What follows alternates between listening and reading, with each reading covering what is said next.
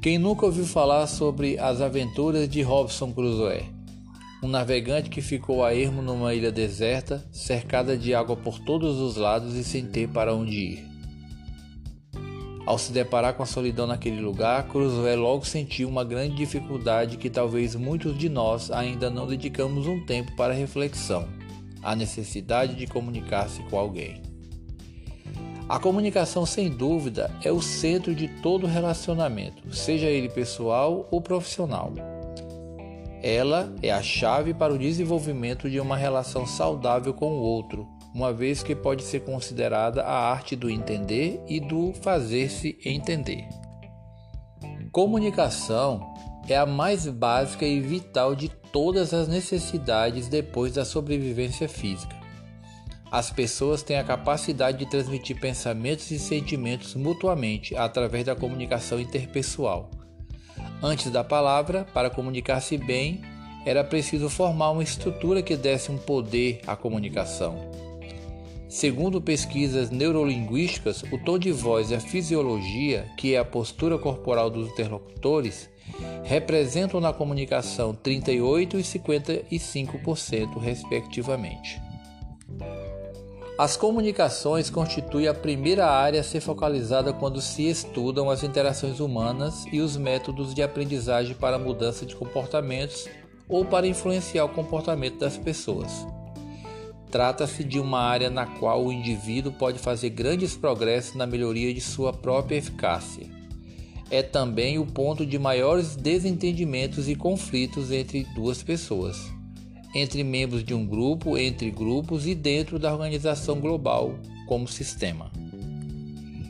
É preciso ressaltar a importância de um feedback nas organizações para que ocorra uma comunicação aberta e que leve às relações produtivas, pois na prática o que observa-se na maioria das vezes é apenas o negativo.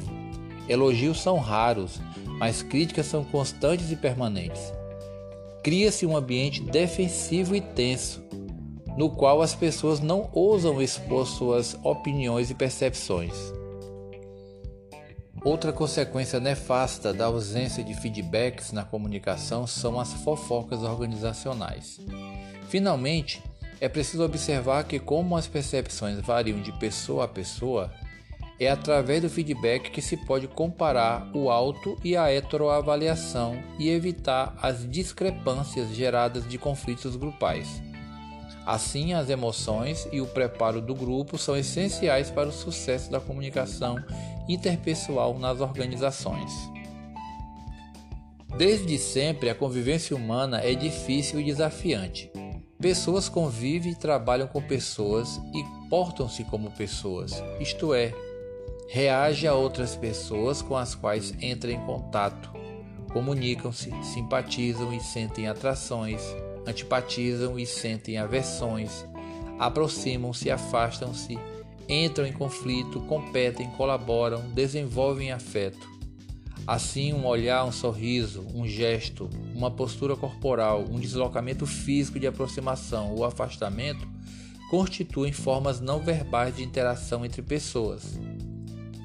Mesmo quando alguém vira as costas ou fica em silêncio, isto também é interação e tem um significado, pois comunica algo aos outros. O fato de sentir a presença dos outros já é interação. Para enfatizar a necessidade de saber ouvir, salientamos que uma pessoa ouve 4 a 5 vezes mais depressa do que fala, e em média fala 90 a 120 palavras por minuto. Os estudos estatísticos demonstram que em um ano de trabalho, com 1.800 a 2.400 horas de atividades, são despendidas mais de 80% desse tempo em comunicação, distribuído da seguinte forma: leitura 4%, escrita 11%, fala 22%, audição 63%. Saber distinguir os vários aspectos da troca de informações entre as pessoas, aplicando na prática esses conhecimentos, é ter mais poder de conhecimento e de influência sobre as outras pessoas. O mais importante da atividade comunicativa, como já foi dito, é a compreensão do que se está querendo expressar, e através deste ato podemos tornar conhecida a nossa maneira de ser, pensar e agir. Isto quer dizer que a forma como nos comunicamos denuncia quem somos na realidade. Através da maneira peculiar como cada um se comunica e pelo fato de cada indivíduo possuir um jeito próprio de ser, a comunicação tende a enfrentar algumas barreiras, as quais surgem da heterogeneidade de pensamentos, sentimentos e ideias. Mas é preciso saber como lidar com essas barreiras, de forma que a comunicação não fique comprometida e os possíveis conflitos possam ser resolvidos da maneira mais adequada. Comunicação é sempre uma via de mão dupla. Uma das melhores maneiras de fortalecer a comunicação é desenvolver a habilidade não apenas de falar, mas de ouvir também.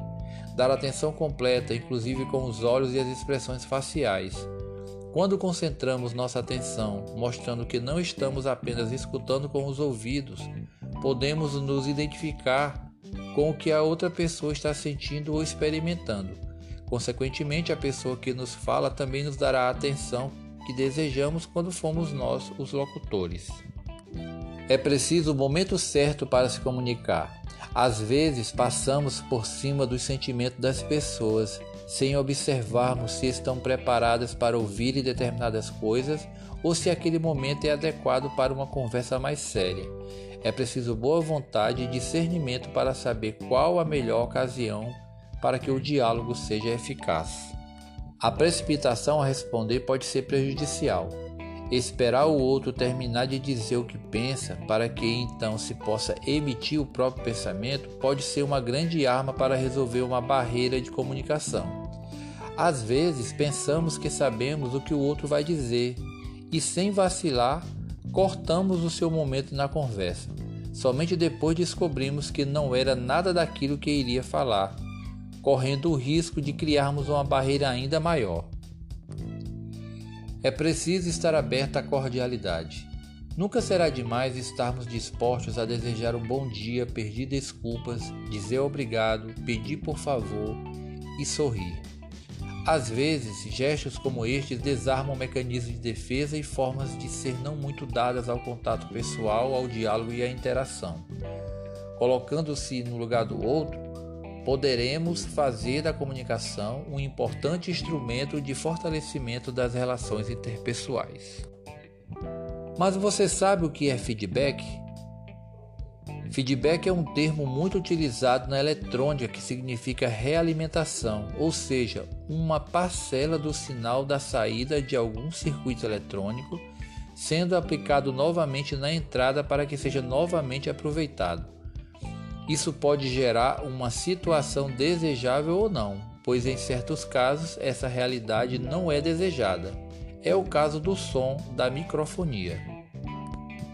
Para que o feedback aconteça nas relações interpessoais e que ele seja positivo, ele pode acontecer de sete maneiras diferentes. Feedback descritivo ao invés de avaliativo.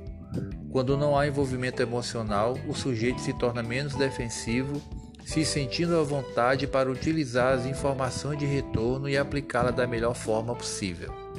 Feedback específico ao invés de geral.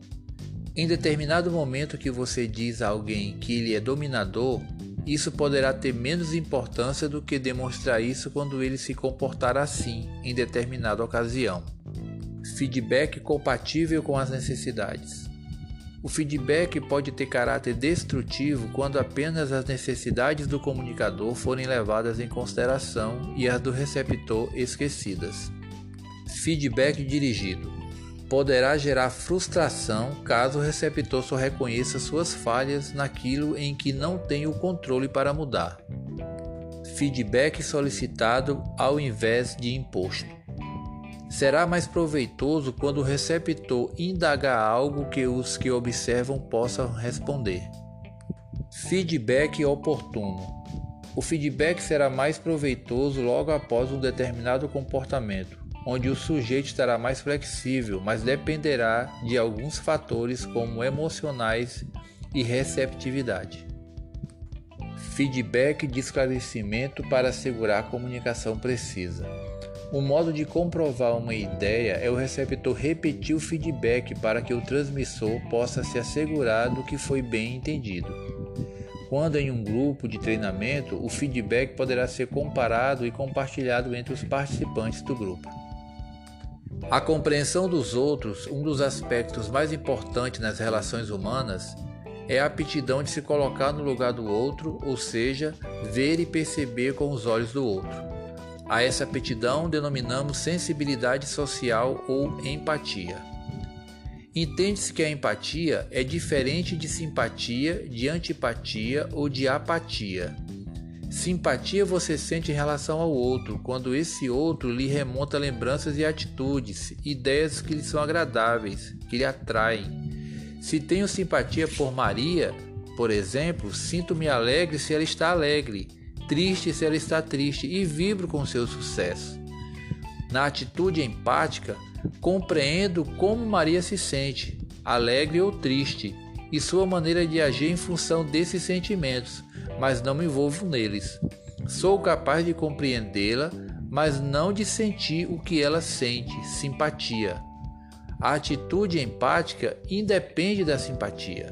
Não precisamos gostar nem simpatizar com a pessoa, precisamos ter sensibilidade para compreender como a pessoa se sente de uma determinada situação ou sentimento. Lembre-se, as emoções e o preparo do grupo são essenciais para o sucesso da comunicação interpessoal nas organizações.